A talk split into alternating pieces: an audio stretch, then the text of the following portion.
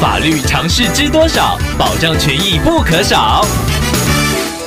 欢迎收听《法律知多少》时间，我们请到台湾瑞银法律事务所律师郑瑞伦来为您解答法律上的疑惑。各位听众朋友，大家好，我是郑瑞伦律师。郑律师您好，听众朋友透过官网留言板想要请问您，他之前到国外出差工作搭飞机的时候，这个通勤时间公司会在回国之后扣假扣回来，想要请问这样有触犯劳基法吗？另外，最近因为疫情关系要在国外隔离十四天，回国之后被扣假，这是合理的吗？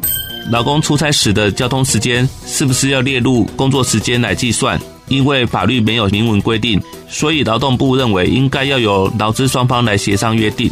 不过，劳工出差的时候，在往返出差地会有一定程度的丧失使用时间的自由，而且在这段通勤时间是受到雇主的监督或拘束，所以出差的交通时间应该是属于工作时间，雇主不能扣员工的假。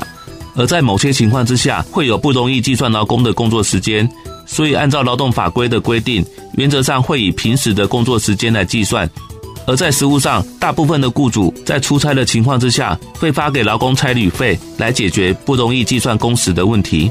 而按照最新的严重特殊传染性肺炎防治及纾困振兴特别条例的规定，劳工经过卫生主管机关认定应该隔离或者是检疫而无法出勤的时候，雇主应该要给予防疫隔离假。如果是因为公务的因素而需要接受隔离或检疫，雇主必须给付薪水给员工；但是如果不是因为公务的因素需要请防疫隔离假的时候，就没有强制雇主要给薪水。至于到国外出差而需要隔离的计算方式，相关法规并没有强制雇主应该要怎么处理，主要都是要交由劳资双方来协商。劳工可以请普通伤病假、事假或特别休假，或者是与雇主来协议调整工作时间。